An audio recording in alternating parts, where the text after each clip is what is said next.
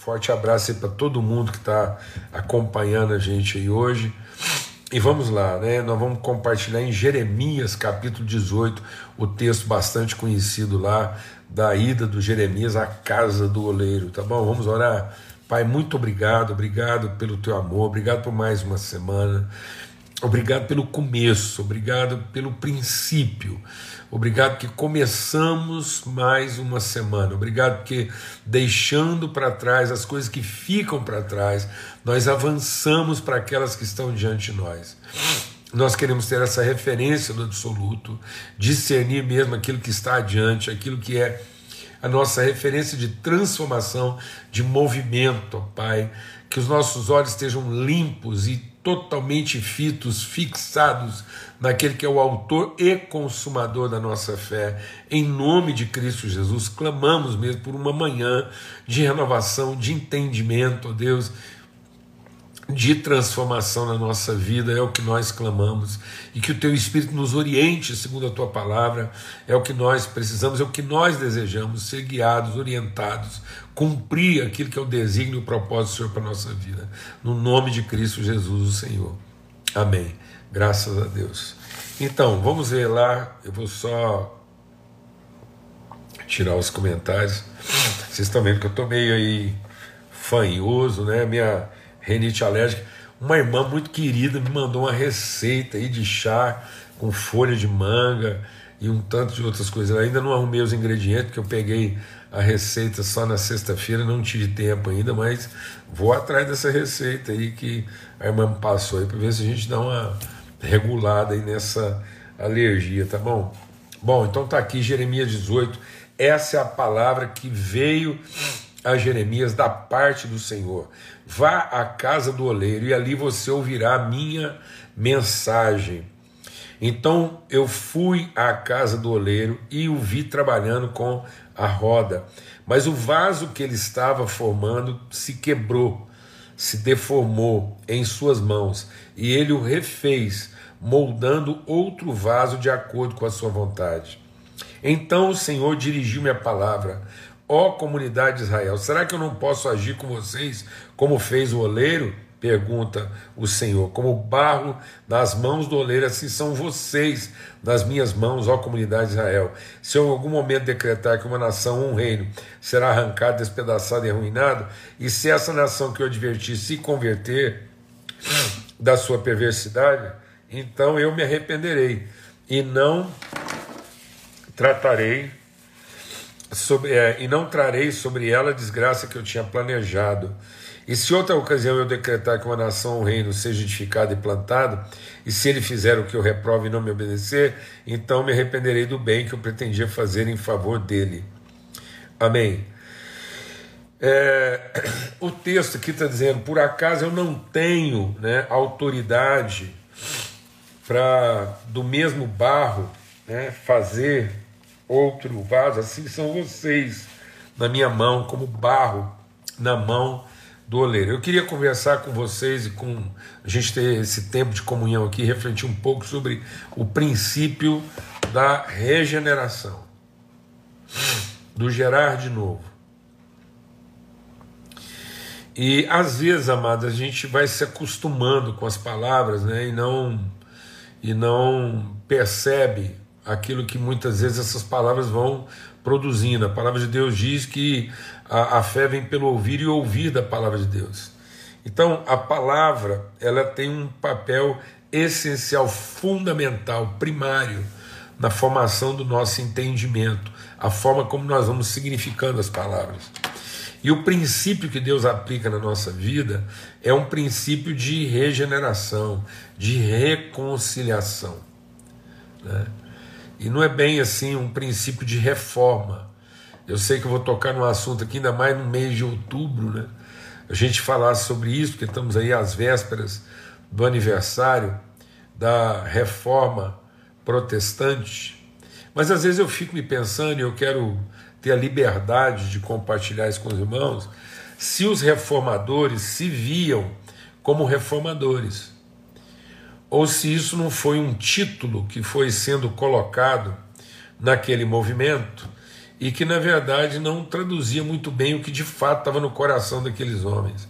Eu fico pensando se o Martim Lutero, que é tido lá né, como o pai, o embrião da reforma, por causa das 95 teses, se ele estava pensando em reformar uma igreja. Porque às vezes, quando a gente tem a ideia da reforma, a gente tem a ideia da parte estrutural, né?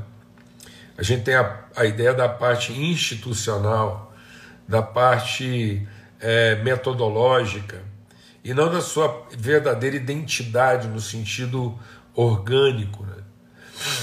Então, a, a, palavra de Deus trata é, de vida. Né? Deus está edificando um edifício vivo, uma igreja viva. Então a gente encontra expressões na palavra de Deus como Deus limpa, Deus une, né? Deus renova, Ele renova sobre nós sua misericórdia. A, a videira que está na mão dele, Ele limpa. Se o fruto, se o galho, da, da, se o ramo está dando fruto, Ele vai limpa para que dê mais fruto ainda. Né? Então Deus une, aquele que Deus uniu, não separe o homem. Mas a gente não vê Deus ajuntando, né? a gente vê as pessoas se ajuntando, mas Deus não ajunta, Deus une. Então Deus diz: Eu abomino os vossos ajuntamentos. Né? Então muitas vezes nós estamos trabalhando numa perspectiva de ordem e não de natureza. Eu temo que a palavra é, reforma na nossa vida ela vai sempre pelo viés da ordem e não a regeneração no aspecto da natureza. Eu creio que lá no início os reformadores não estavam pensando em reformar, mas estavam pensando em regenerar, em renovar, em limpar a igreja daquilo que não era igreja. Se nós entrarmos no ambiente onde Deus trabalha, muito provavelmente nós vamos, vamos ver algumas coisas que são muito comuns né, nas nossas oficinas de trabalho cola e prego.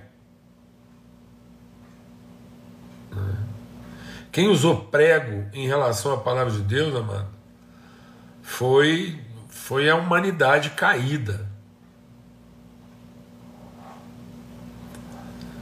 Então Deus não prega nada, não. Ele não, ele não, ele não fixa uma coisa à outra no sentido de pregar. Né? Então isso, isso é uma coisa que é, é,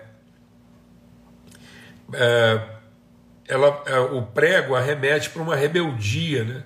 para uma rebelião. Por isso que Deus fala que nós temos que subir a nossa cruz espontaneamente. Então nós não temos que, que, que ser pregado na nossa cruz. Mas nós subimos a ela espontaneamente.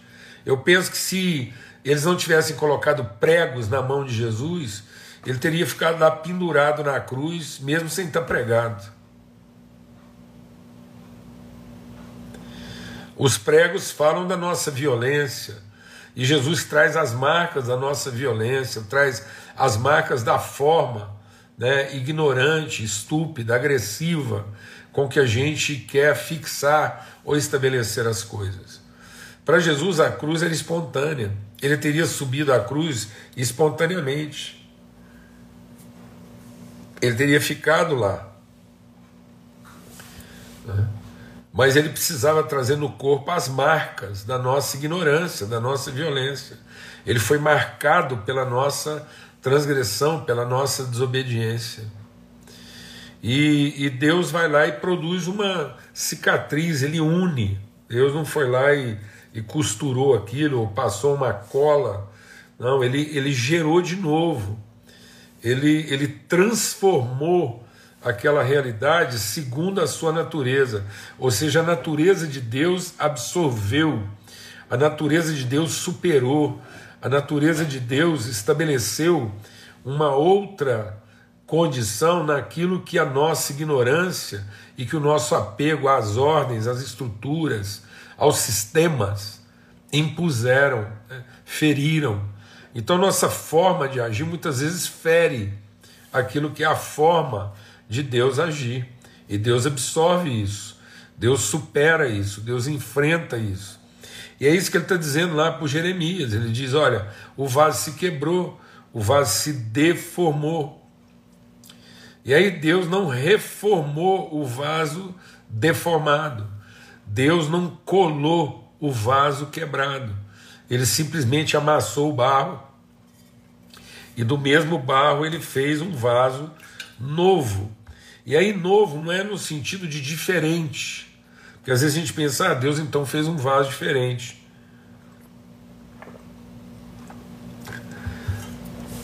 Deus fez um vaso é, diferente daquele que ele estava fazendo. Não, ele fez o vaso novo. Novo de acordo com o seu projeto original.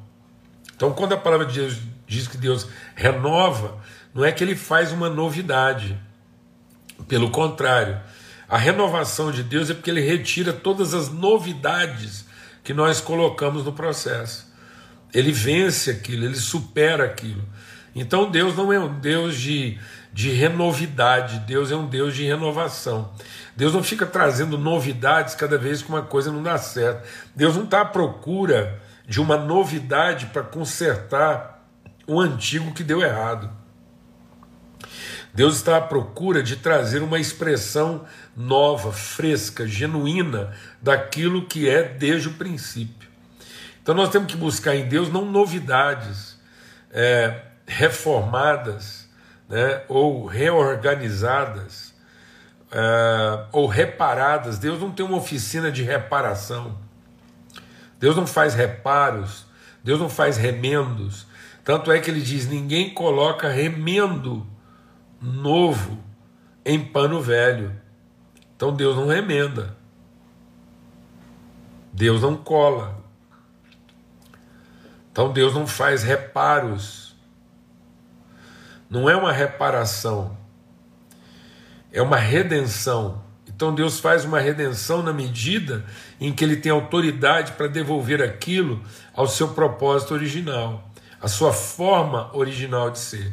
E isso é muito forte na nossa vida, porque às vezes, quando as coisas começam, quando as coisas se deformam, a gente muitas vezes quer uma reforma.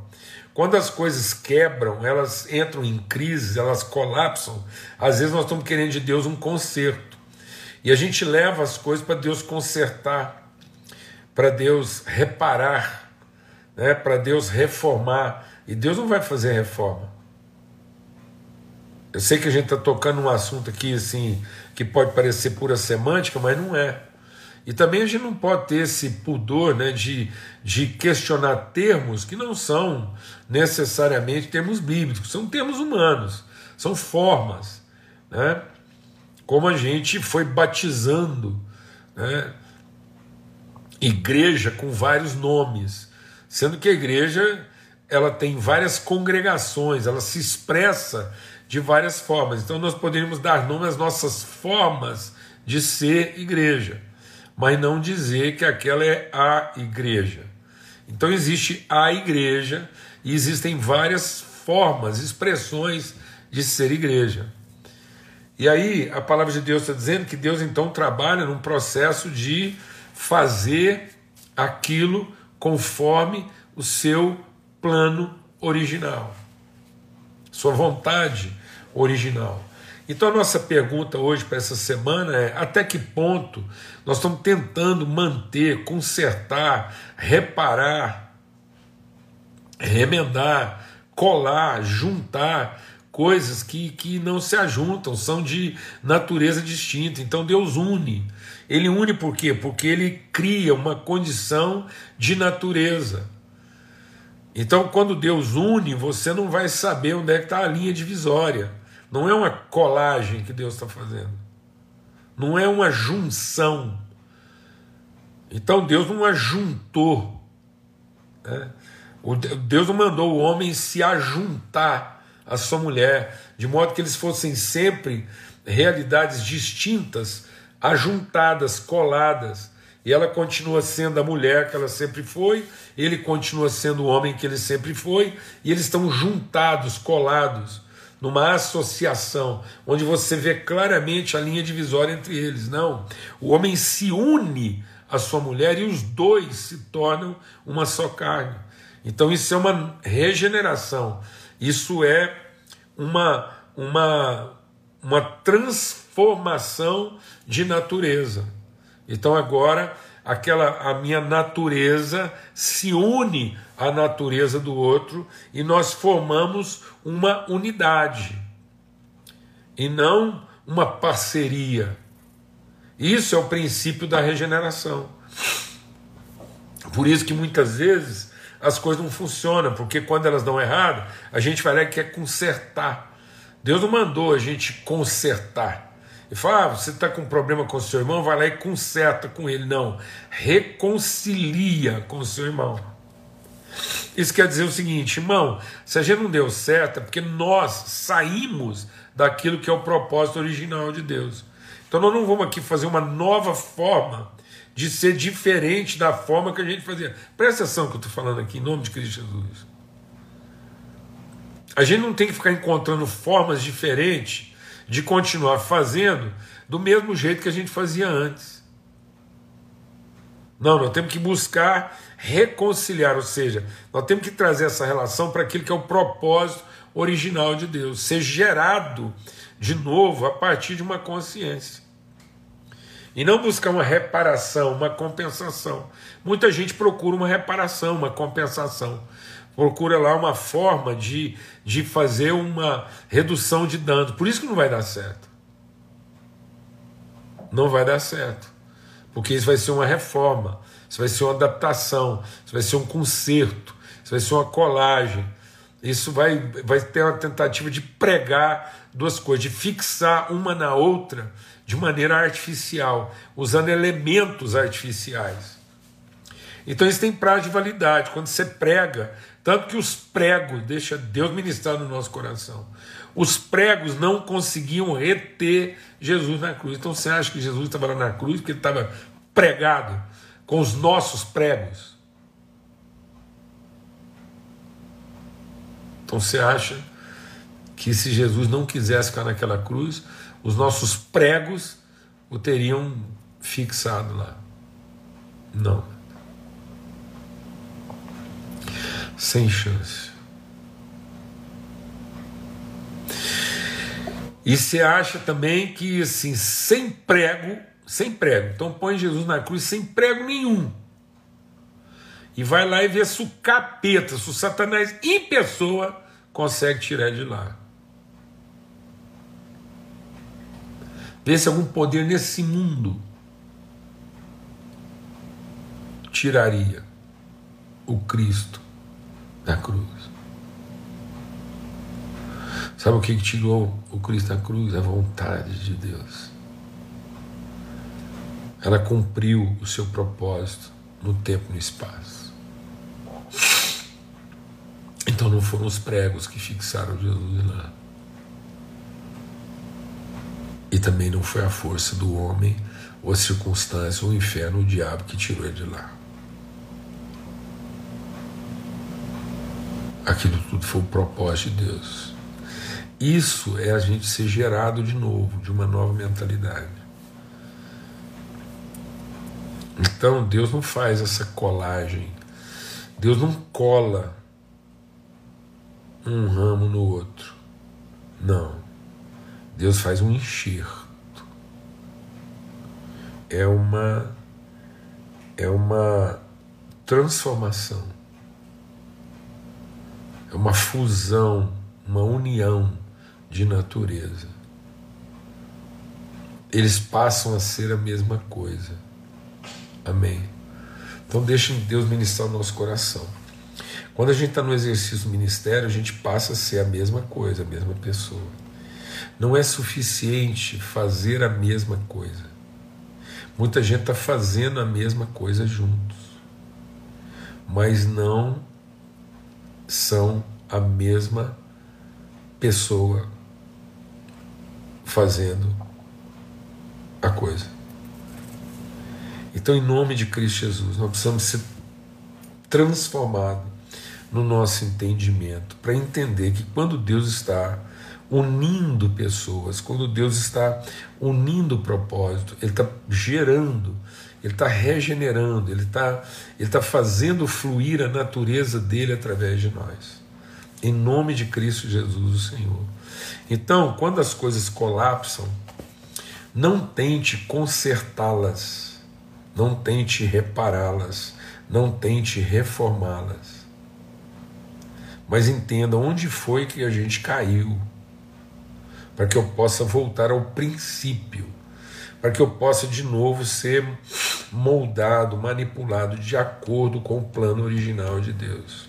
Então, aquilo que entrou em colapso, não tem jeito de você reformar, não tem jeito de você reparar, não tem jeito de você consertar. Não adianta passar a cola, não adianta meter o prego, não adianta amarrar aquilo. Qualquer medida nossa, qualquer medida nossa de reparação, de reforma, de conserto, é temporário.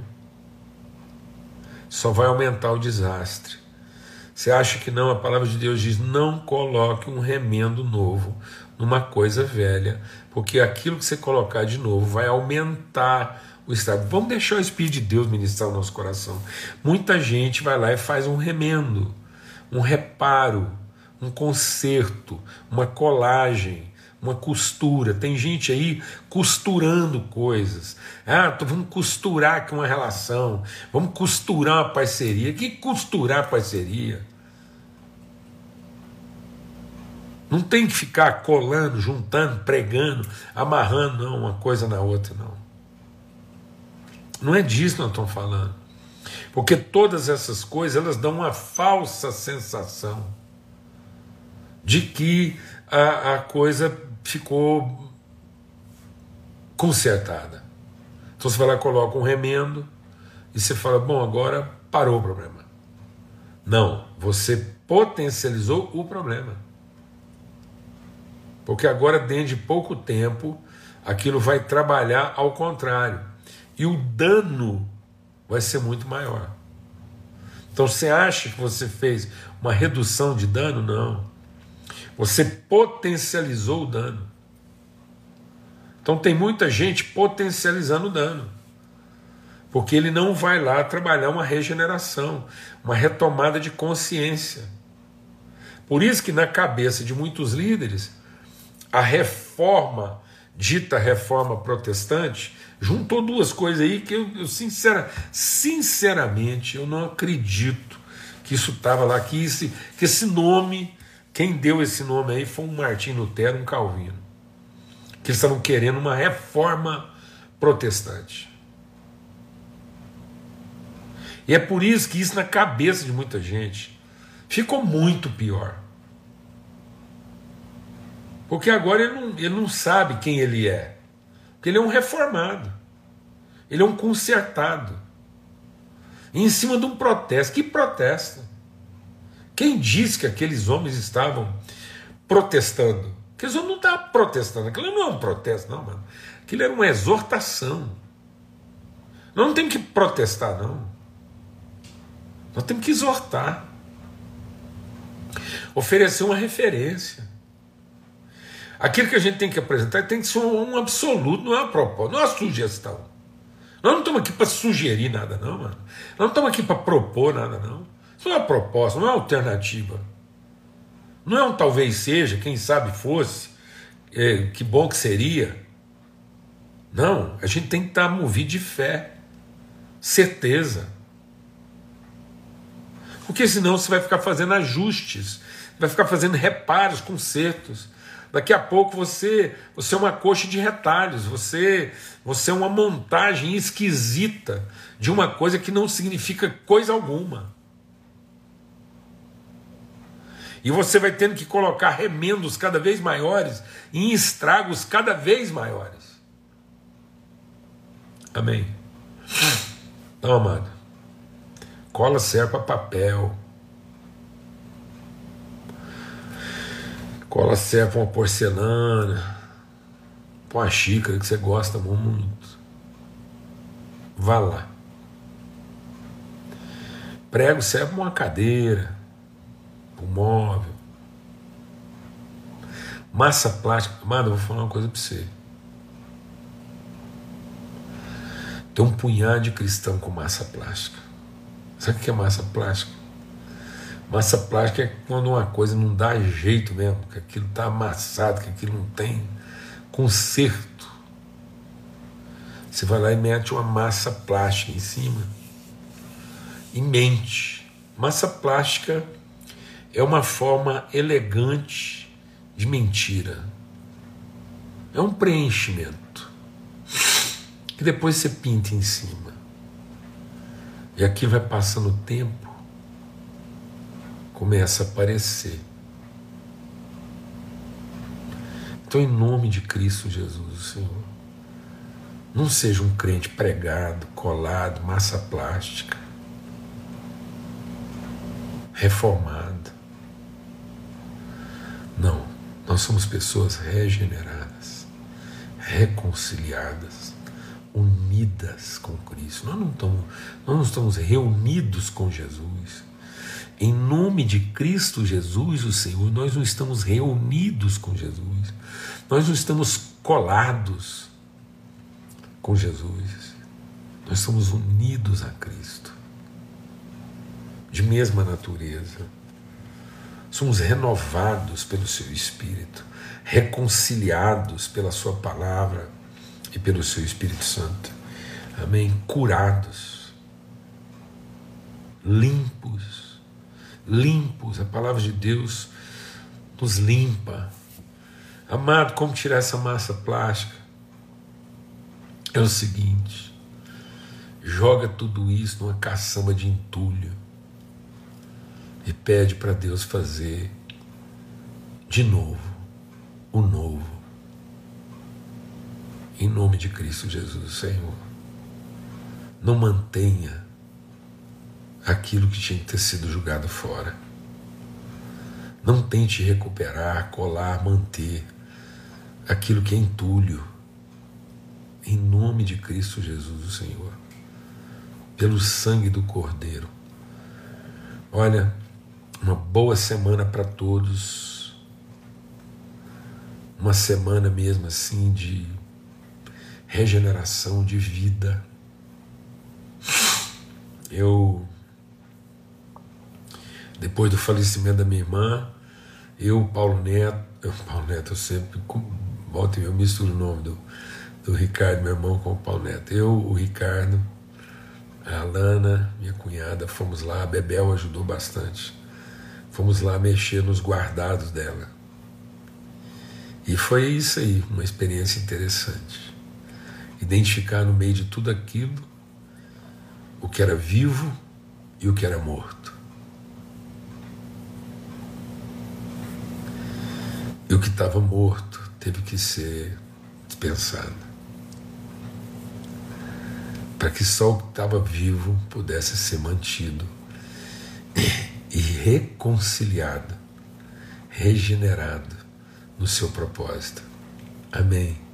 Em nome de Cristo Jesus, Senhor, um forte abraço, fique em paz, que seja uma semana de paz, uma semana de graça, de virtude, que a luz bendita do Senhor nos ilumine nesse entendimento de regeneração até amanhã, se Deus quiser, no nosso encontro das 18 horas, na mesa preparada pelo Senhor na viração do dia, tá bom? Até amanhã, fica na paz.